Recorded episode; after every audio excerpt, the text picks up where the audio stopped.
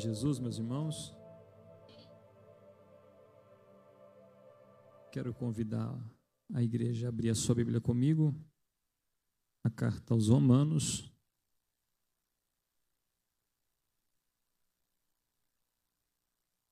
Capítulo 8.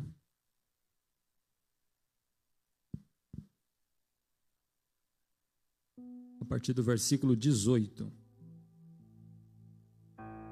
Romanos capítulo 8, versículo 18 a seguir.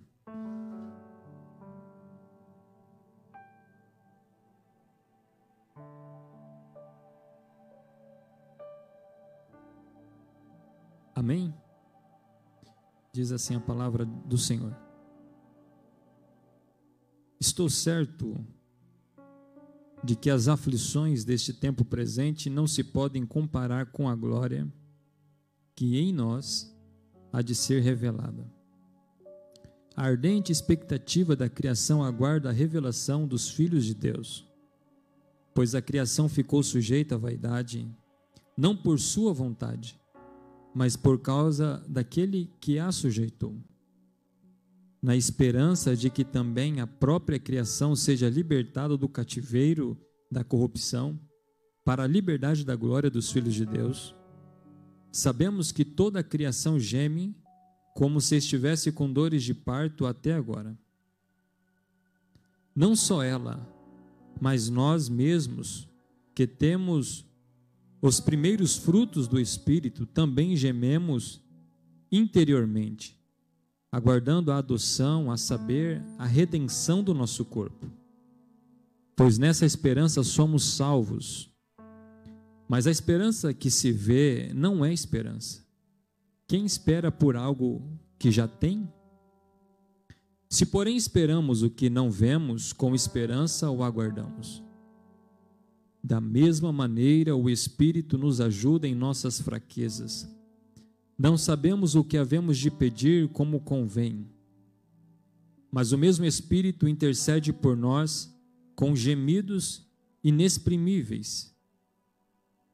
E aquele que examina os corações sabe qual é a intenção do Espírito, porque, segundo a vontade de Deus, é o que intercede pelos santos.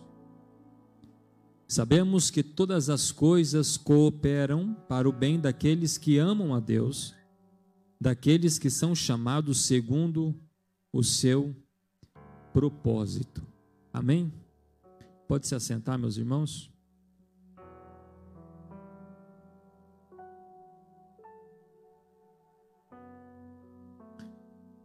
Nós estamos vivendo dias é, trabalhosos, não é?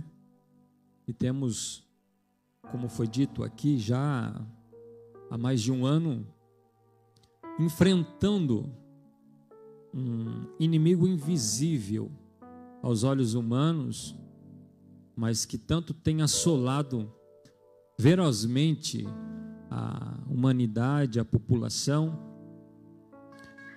e vemos através dos meios de comunicação, na rodinha entre os amigos, na conversa entre as famílias, quando se pode reunir, é, os comentários a respeito desta pandemia e que por muitas vezes chocam, entristecem e causam até agonia nos nossos corações.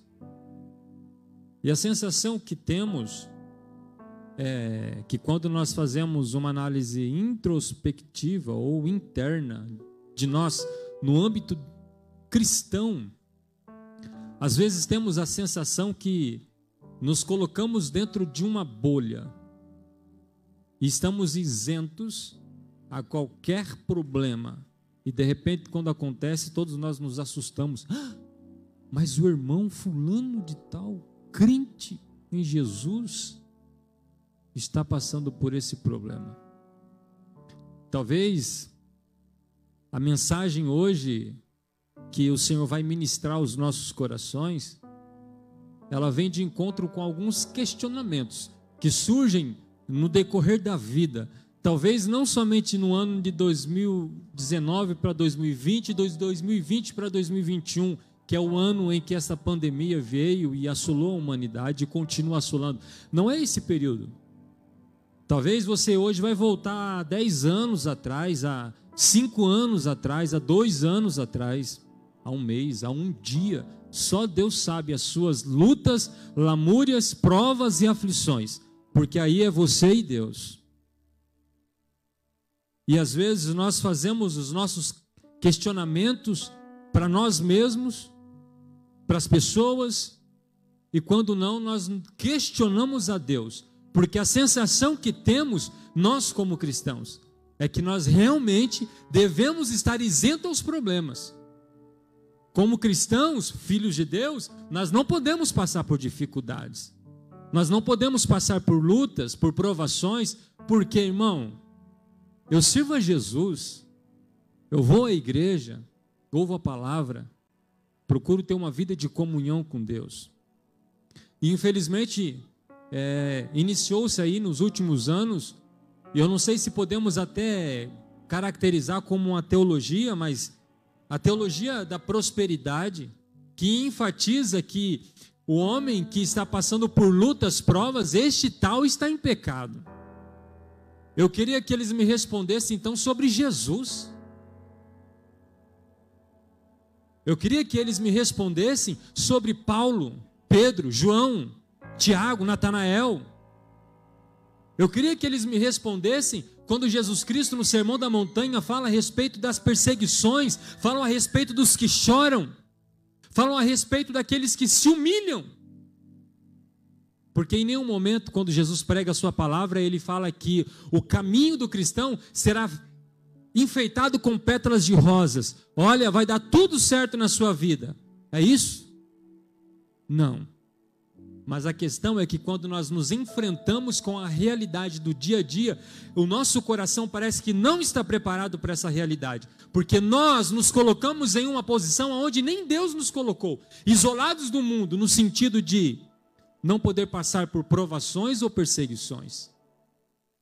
Mas quando nós olhamos para a carta aos Romanos, nós precisamos fazer uma rápida meditação, e eu convido a você a abrir a sua mente, o seu coração, assim como eu, para nós sermos hoje confrontados diretamente com a palavra. Porque vai acabar o culto hoje, se Deus assim nos permitir, nós voltaremos para os nossos lares você voltará para suas lutas e lamúrias. Amanhã é segunda-feira, se Deus nos permitir acordar, já é motivo de glorificarmos a Deus, levantar e aquele que está passando por dificuldade entender que Deus ainda está e sempre estará no controle de todas as coisas. A carta de Paulo aos Romanos é um livro extremamente atual para a igreja de todas as épocas, inclusive a nossa. Nessa carta encontramos profundas instruções no tocante à vida e à doutrina. De todas as epístolas que Paulo escreveu, a epístola aos Romanos é a que contém a maior expressão de sua parte sobre o Evangelho. Quem escreveu a carta aos Romanos? A resposta para essa pergunta é fácil, encontrada logo no primeiro versículo da carta. Romanos capítulo 1, versículo 1. Paulo, servo de Jesus Cristo, chamado apóstolo separado para o evangelho de Deus. É bem provável que a carta aos Romanos foi escrita no ano 55, 58 aproximadamente depois de Cristo. E alguns acreditam que o tema central desta carta, dentre alguns, é a justiça de Deus. João Crisóstomo, considerado um dos maiores pregadores do século V depois de Cristo, pedia que a epístola aos Romanos lhe fosse lida em voz alta pelo menos uma vez por semana. Agostinho, Lutero, John Wesley declaram abertamente que vieram à firmeza através do impacto da carta aos Romanos em suas vidas. Todos os reformadores consideravam Romanos ou a carta aos Romanos como sendo a chave divina para o entendimento de toda a Escritura. Certamente o estudo à Epístola aos Romanos é o alvo vital e necessário para a nossa saúde espiritual, entendimento e crescimento. A carta aos Romanos é tão atual nos dias de hoje quanto nos dias quando ela foi escrita pelos nossos irmãos em Roma no século I depois de Cristo. Romanos, no capítulo 8, traz um tema. E o tema central que Paulo aborda aqui é sofrimento. Sofrimento aqui vem de pátima, que significa aquilo que alguém sofre ou sofreu. Exatamente, externamente, sofrimento, infortúnio, calamidade, mal, aflição, dos sofrimentos de Cristo, também as aflições dos cristãos devem suportar pela mesma causa que Cristo padeceu, sofreu, de um estado interno, aflição, paixão, ato de suportar, sofrer, aturar. Nesse capítulo, Paulo fala sobre pelo menos três tipos de gemidos. O tema que nós vamos abordar hoje é um pouco pensando sobre o sofrimento. E se eu pudesse hoje, na verdade eu posso, mas eu não vou fazer essa pergunta. Também não quero levar você a tomar nenhuma atitude que possa lhe causar constrangimento. Mas se eu perguntasse hoje, se alguém está passando por algum sofrimento, que aqui é o sentido de aflição, suportar, sofrer, aturar, passar por dificuldades. Se eu perguntar aqui hoje, quem está passando por lutas, por aflições, eu tenho certeza que, se não todos, quase todos, levantaria as mãos para o céu. Se não está passando, já passou, ou um dia certamente irá passar. E este tema, ou o livro, ou esta carta, o capítulo 8, no versículo 28, quando Paulo fala que agora sabemos que todas as coisas cooperam para o bem, isso é um alento para a nossa alma, para o nosso coração. Porque em meio a tantos problemas da vida e dificuldade, nós podemos ter a convicção de que Deus ainda está no controle de tudo. Porque quando Paulo fala sabemos, o texto ou o sentido da palavra aqui sabemos, não é um sentido de um aluno que senta numa sala de aula e está aprendendo as lições do seu, do seu professor. Mas quando Paulo fala sabemos, e ele está aqui falando por um grupo seleto aos cristãos, ele está dizendo sabemos no sentido de que eu estou passando, eu passei, eu sei, e eu falo com propriedade de causa todas as coisas cooperam para o bem daqueles que amam a Deus. Então, quando nós olhamos para o capítulo 8, preste a sua atenção, preste atenção, por favor. Nós falamos sobre pelo menos três tipos de gemidos. O primeiro gemido é o gemido da natureza. Romanos capítulo 8, verso 22, verso 26, também vai falar isso. Porque sabemos que toda a criação, a um só tempo, geme e suporta angústias até agora. E por que a natureza geme? O mundo está doente, o pecado o enfermou, ele está enfrentando dores, está gemendo, e sua esperança não encontra sequer um alívio até que Jesus volte. O pecado entrou no mundo e atingiu não apenas o homem, mas também a natureza. Em vez de cuidar da natureza, o homem passou a depredá-la. Em vez de ser o mordomo da criação, o homem tornou-se seu algoz. A criação foi submetida à vaidade, Romanos 8:20, e ela está confusa, contraditória, doente. Há uma desarmonia brutal na natureza. A expressão cativeiro da corrupção traz a ideia de um ciclo contínuo de nascimento, crescimento, morte e decomposição. Os sinais da morte estão presentes na natureza. O que está presente não é a evolução do universo, segundo alguns pensam, mas a sua decadência. Vale ressaltar que essa sujeição da criação não é involuntária. A criação não é o agente da sua queda, ela é a vítima e não é. Ela não se submeteu, ela foi submetida a essa realidade. A criação geme, suporta angústias até agora. Não apenas parte da criação, mas toda ela geme e suporta angústias. A natureza está com suas entranhas enfermas, ela está com cólicas intestinais. Alguém aqui já teve cólica de rim? Levante a mão assim. Eu já tive. Se alguém fala que homem não chora, é dar uma cólica de rim para ele. Uma, uma vez, o meu cunhado lembra disso. Irmãos, olha, eu vou falar para vocês, eu só não chorei que eu fiquei com vergonha. E dizem que cólica de rim é comparado à dor de parto.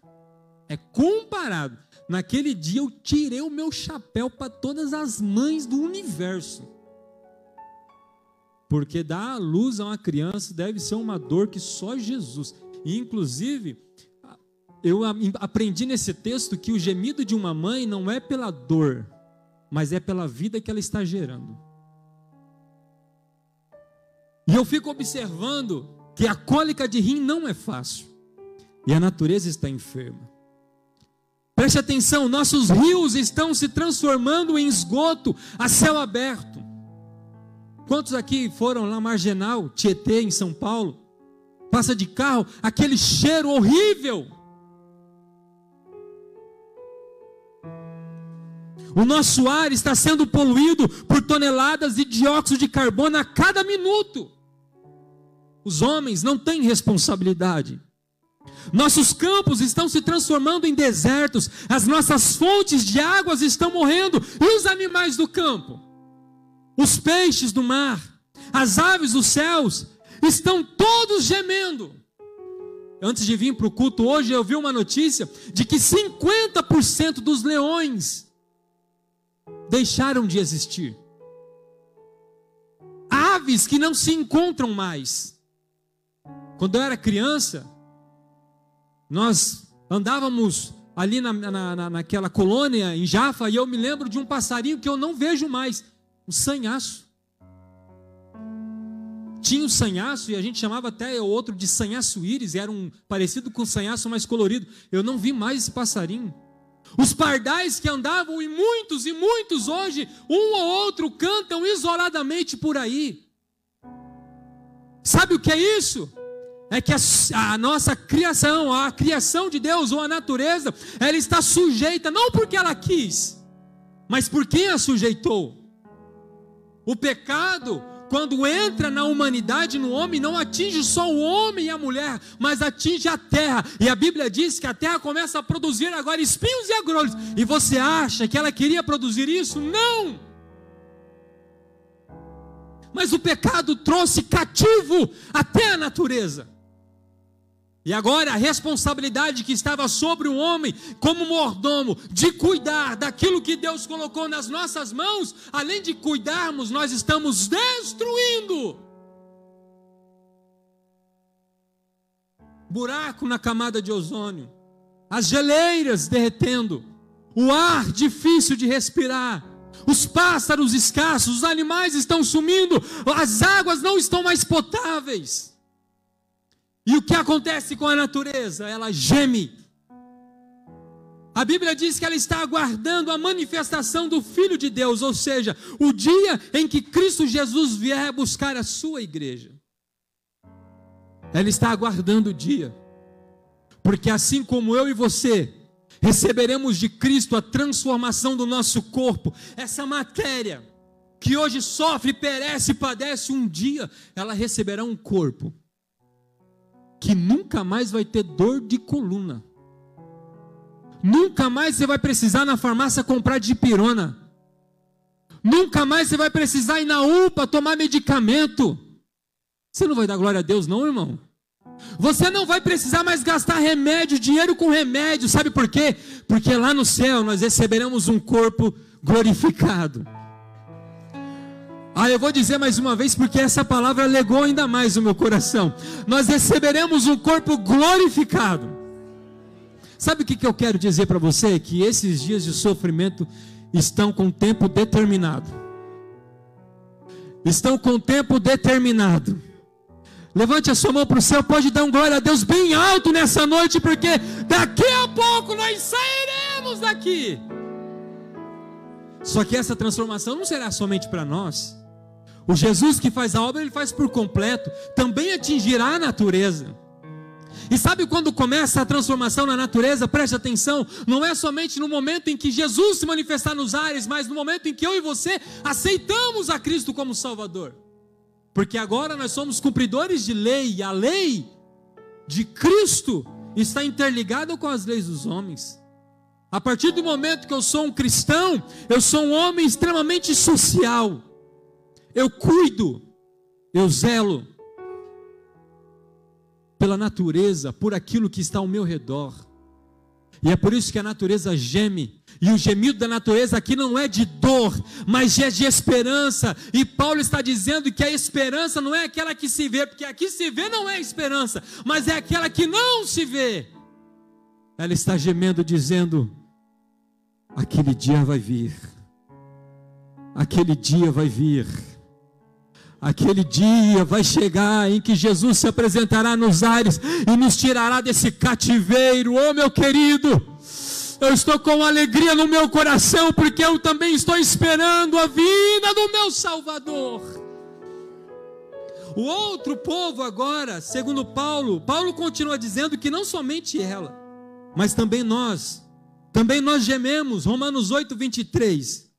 E não somente ela, mas também nós, que temos a primícia do Espírito, igualmente gememos em nosso íntimo, aguardando a adoção de filho, a redenção do nosso corpo. Eu quero fazer essa leitura na, na leitura, numa tradução viva.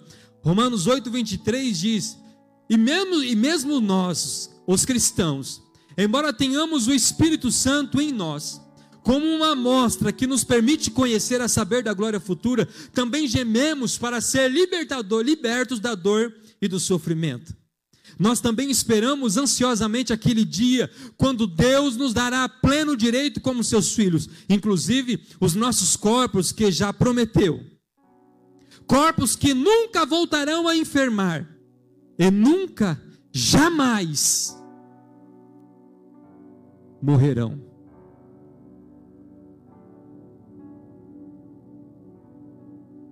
E eu faço uma pergunta para você: o cristão sofre? O cristão sofre? Algumas perguntas iniciais é importante. Se você não fez algumas dessas perguntas, um dia você fez ou talvez um dia irá fazer. O sofrimento é um enigma. Por que sofremos? Sofrimento e Deus combinam? Deus apenas permite ou também o determina? Se sofre é porque estou em pecado. Há algo de bom no sofrimento?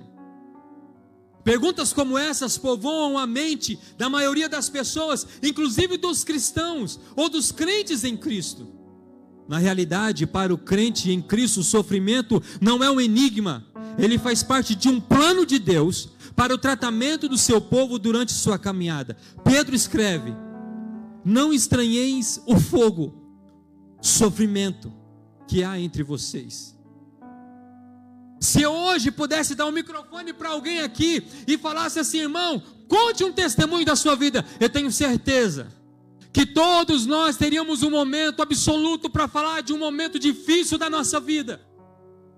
Talvez o um momento difícil da nossa vida está por vir, aconteceu ou está acontecendo. Nós cristãos não estamos dentro de uma bolha, inibidos dos problemas da vida. Cristão passa por desemprego. Cristão tem doenças. Cristãos passam por problemas. Cristãos sabem o que é um assalto. Cristãos sabem o que é um tiro. Cristãos sabem o que é um acidente de veículo. Cristãos passam por lutas, aflições, lamentos e lamúrias. Cristãos sabem o que é chorar, um choro quente, onde as lágrimas rolam nos nossos olhos e na nossa face. Você, eu, todos nós sabemos o que é sofrimento. E na nossa vida, às vezes, vem os questionamentos: por quê? Mas por que, Deus? Por que eu estou passando por isso? Por que eu estou sofrendo? Por que eu estou passando por luta? Por que eu estou passando por isso, por aquilo? Por quê? Por quê? Por quê? Por quê? Por quê? Paulo, no capítulo 8, verso 18, ele vai dizer um termo: em nós.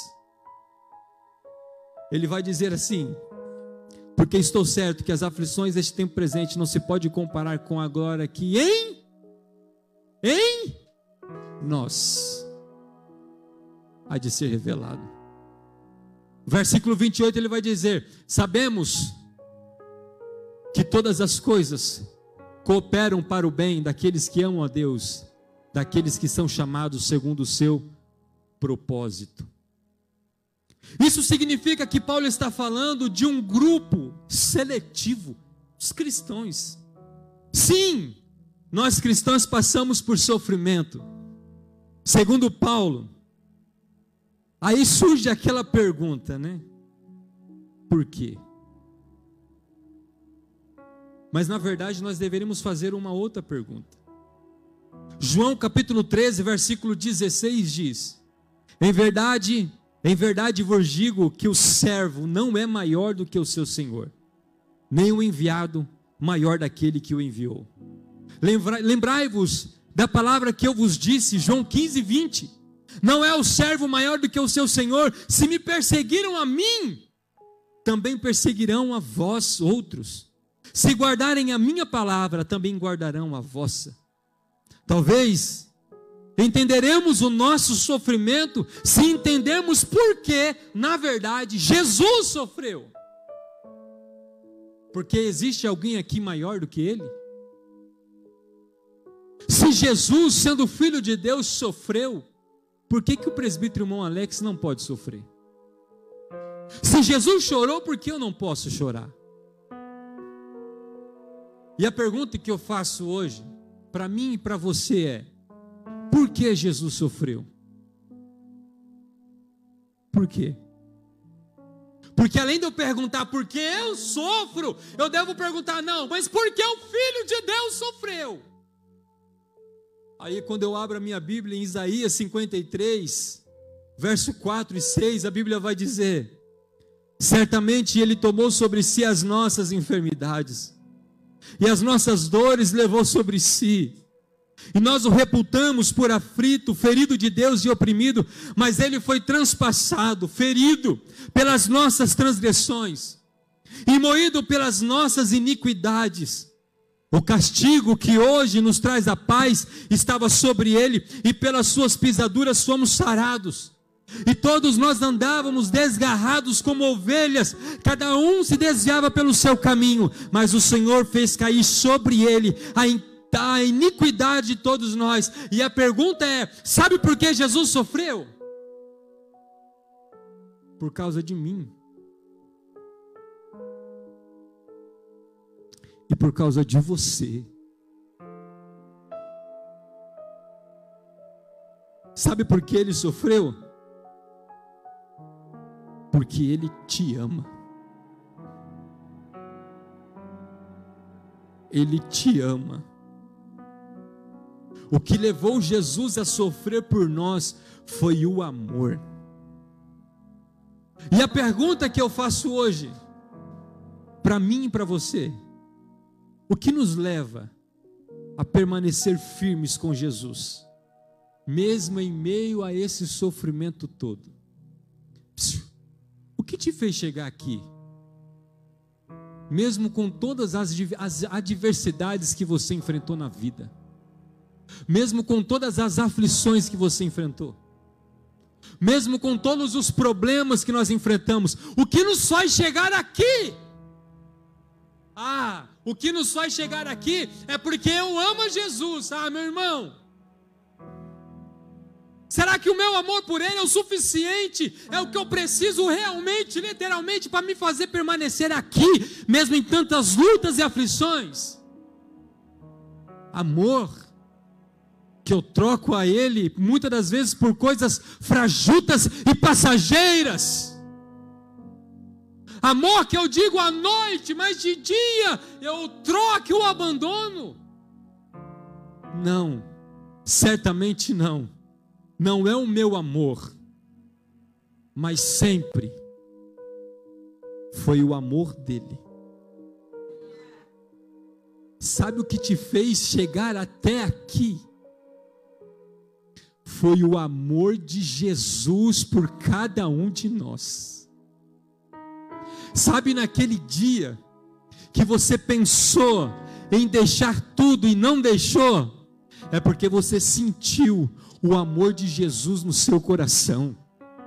Sabe aquele dia que você pensou em abandonar e não abandonou? É porque o Espírito Santo, que intercede por nós com gemidos inexprimíveis, te abraçou e falou assim: Não, você não vai abandonar. Sabe por quê? Porque Deus te ama. Oh, glória a Jesus. Você pode se sentir amado por Jesus nessa noite? Você pode sentir o amor de Deus na tua vida nessa noite. Romanos 8:35 diz: Quem nos separará do amor de Cristo? Será a tribulação, a angústia, a perseguição, a fome, ou a nudez, ou o perigo, ou a espada? Como está escrito, por amor de ti, somos entregues à morte todos os dias, todos os dias, todos os dias, todos os dias, é na segunda, é na terça, é na quarta, é na quinta, é na sexta, é no sábado, é no domingo, é de dia, é de tarde, é de noite, todos os momentos passamos por dificuldades, somos entregues à morte todos os dias, fomos considerados como ovelhas para um matadouro, mas em todas estas coisas, porém, somos mais que vencedores, somos mais que vencedores por aquele que nos amou, porque eu estou bem certo de que nem a morte, nem a vida, nem os anjos, nem os principados, nem as potestades, nem o presente, nem o porvir, nem nenhuma outra criatura nos poderá separar do amor de Deus que está em Cristo Jesus, o nosso Senhor. Agora olha aqui para mim, irmão. Quando Paulo vai dizer quem nos separará, a palavra separar aí no original traz o sentido de casamento. Sabe quando você casa com a sua esposa e você coloca esse anel no dedo dela e ela coloca aquele anel no seu dedo? E o pastor, quando faz o seu casamento, ele vai dizer assim: ó, Amanda, promete amar e respeitar seu marido na alegria, na tristeza, na saúde e na doença, na riqueza e na pobreza, até que a morte os separe.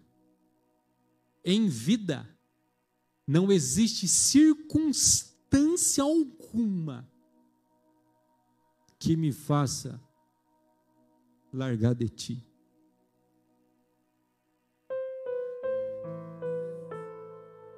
Agora, sabe o que é mais lindo? Que o selo entre a noiva e o noivo é o Espírito Santo. Você está entendendo? Quando Paulo diz: nada nos separará, Paulo está dizendo assim: pode vir luta Pode vir dificuldade, eu posso levar três, quatro quarentenas menos uma de açoite, eu posso passar por naufrágio, eu posso ser apedrejado, eu posso passar por luta, mas ninguém separa esse amor por mim. Eu vou continuar porque Ele me dá força, eu vou continuar porque Ele me ama, eu vou continuar porque Ele não vai me abandonar. Jesus não vai te abandonar. Jesus não vai te abandonar.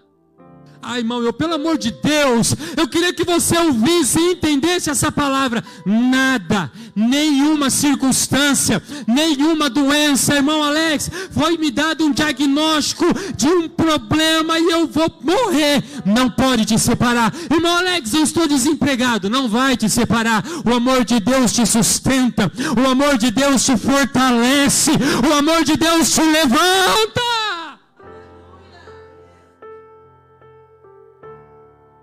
Jesus disse assim: ó, Eu estarei convosco. Todos, todos. Ô oh, cristão, sabe aquele dia que você não sabe se vai ter um pacote de arroz para comer à noite? Jesus está dizendo assim: ó, eu estou com você. Sabe aquele dia que você acha que não vai ter condição de pagar o aluguel do seu barracão, da sua casa? Jesus está dizendo assim: ei, eu estou com você. Sabe aquele dia que você vai no médico, tão angustiado, aflito, recebeu um diagnóstico e o médico diz: é, infelizmente você está doente. Jesus está ali do teu lado dizendo: Ei, Maria, eu estou aqui, viu? Eu estou aqui, viu? Eu estou com você. Oh, glória a Jesus! Eu estou sentindo a presença de Deus aqui, irmão. Uma sociedade onde tudo é descartável, onde nós tratamos pessoas como um papel, como um copo de plástico, mas Jesus está dizendo: não, você não. Eu fui lá, eu adotei você, eu te amo e nada vai separar você de mim. Nada vai separar você de mim. Nada vai separar você de mim. Levante a mão para o céu nessa noite. Sinta a presença do Espírito Santo de Deus na sua vida.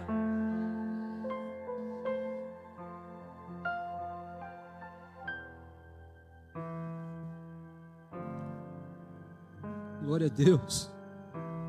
O amor de Jesus é o que nos sustenta.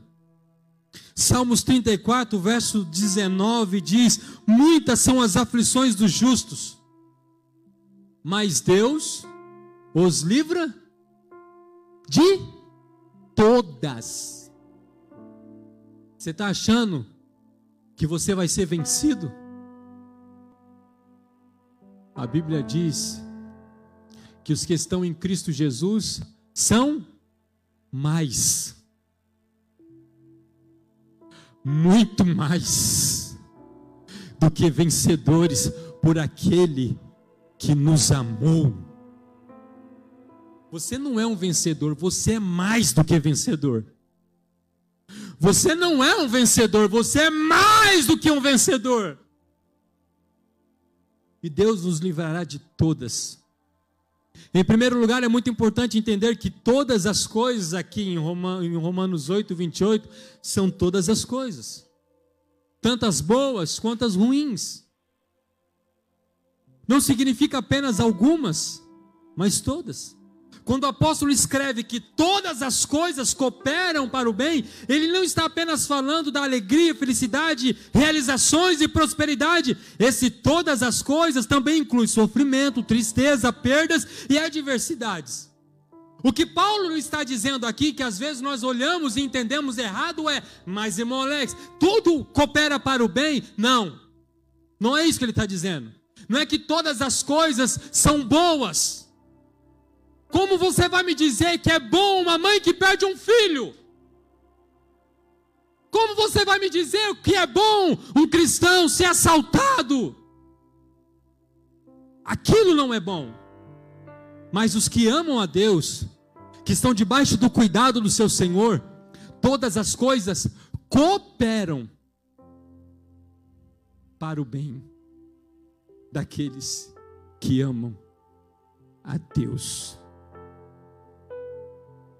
Exemplo, Marta e Maria e Lázaro. João capítulo 11, verso 3.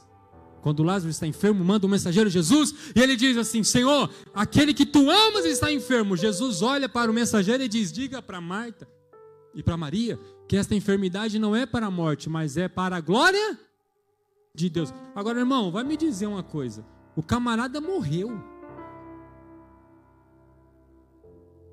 E para o judeu, eles acreditavam que a ressurreição poderia acontecer até três dias. Até, até o terceiro dia, os judeus ficavam na porta do túmulo acreditando que aquele homem ou aquela mulher poderia voltar à vida. Mas agora já não é o terceiro dia, é o quarto dia. E o texto vai dizer que já estava em estado de decomposição, já cheirava mal.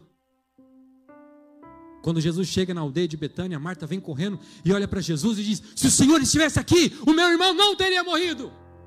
Mas o que Marta não sabia é que Jesus é um eterno presente. O Cristo que estava há quatro dias atrás, ele já estava lá no futuro,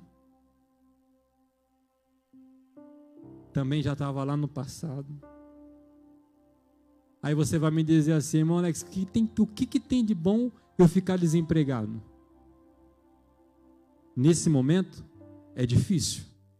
Mas o nosso Deus,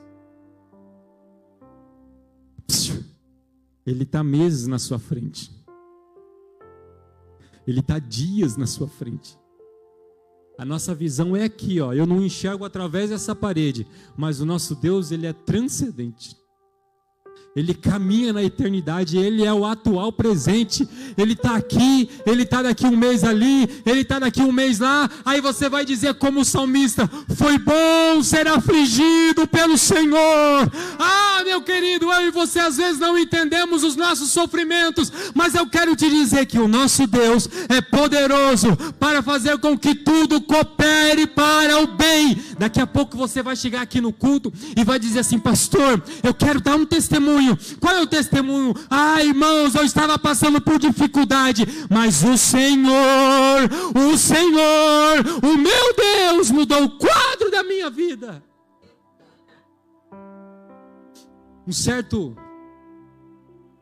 jovem de uma igreja pegou uma doença muito, muito complicada. Escute isso. E ele ficou dois anos internados na UTI. E para muitos aquele quadro era irreversível. Só que ele saiu do hospital.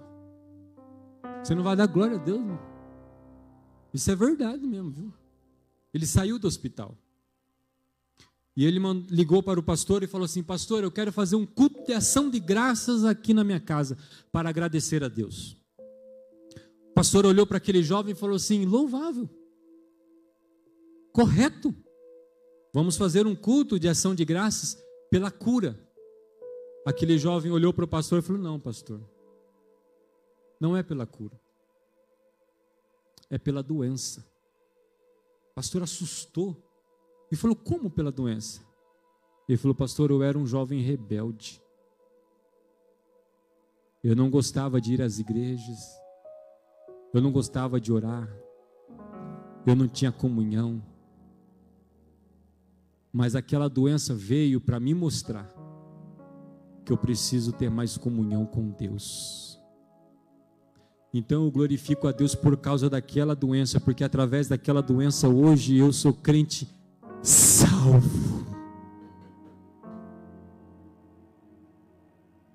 Um certo menino saiu com o seu barquinho num rio e ele começou a brincar com seu barquinho e de repente o barquinho foi tomando uma medida a qual ele não conseguia mais alcançar. E ele entrou em desespero. Um outro rapaz se aproximou dele e falou: O que, que houve? Ele falou: O meu barquinho, o meu barquinho foi embora. E o menino juntou, o outro moço juntou um monte de pedras e começou a jogar em direção daquele barquinho. E o menino começou a entrar em desespero e falava: Não faz isso, você vai acabar de arrebentar com o meu barco. Ele falou assim: não. Eu estou jogando as pedras próximas do barquinho, porque todas as vezes que a pedra bate na água, ela forma uma onda. E ela vai jogando o seu barquinho mais para perto da margem. E ele foi jogando a pedra, jogando a pedra, e a onda veio trazendo, trazendo, trazendo. E aquele menino pegou o seu barquinho na mão. Sabe o que, que Deus está nos ensinando hoje? Que todas essas aflições que você tem enfrentado, que eu tenho enfrentado, são pedras que o Senhor está lançando para nos trazer cada vez mais para perto dEle.